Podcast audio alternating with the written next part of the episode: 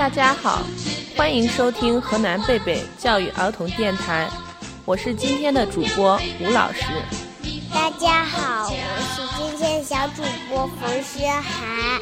大家好，我是我是王能熙。没有故事的生活是寂寞的，没有故事的童年是暗淡的。故事王国让你在故事的陪伴中度过每一天。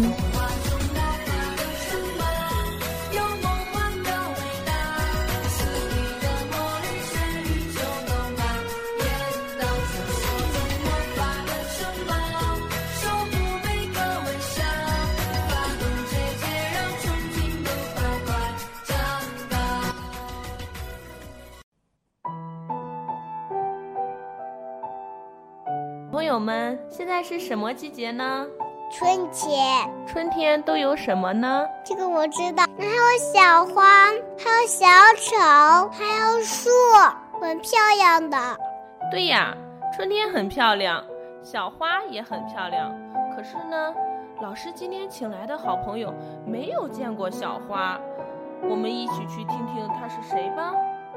好呀，好呀。春天已经来到了原野上，樱花开了，小鸟鸣叫。可是，春天还没有来到山里呢。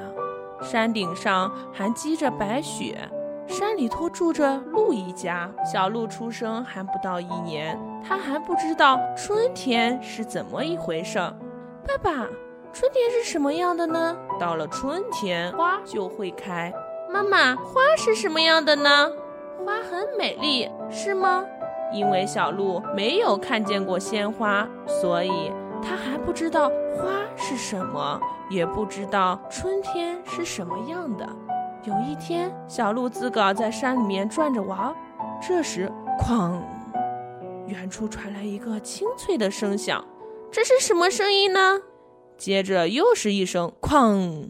小鹿竖起了耳朵听着，很快。就被那声音吸引了，朝山脚下跑去了。山脚下是一片辽阔的原野，原野上樱花开了，散发出一阵好香好香的味道。一棵樱花树下坐着一位和蔼可亲的老爷爷，看到小鹿走过来，老爷爷折了一枝樱花，别在了小鹿小小的鹿角上。好，送你一根簪子。趁天还没黑，快回山里去吧。小鹿高高兴兴地回到了山里。回到家，小鹿告诉爸爸妈妈，他听到“哐”的声音，还有老爷爷给了他一只簪子。鹿妈妈和鹿爸爸异口同声地问他：“哐是什么声音呢？”是寺里的钟声。你脚上擦着的就是花。当花开了，飘来一阵阵宜人花香的时候，就是春天了。没过多久，春天也来到了山里，山里各种各样的花都开了。好了，我的故事讲完了。那么，故事当中是谁没有见过小花呢？是小鹿。后来，小鹿的小花是从哪里来的呢？老爷爷送给他的。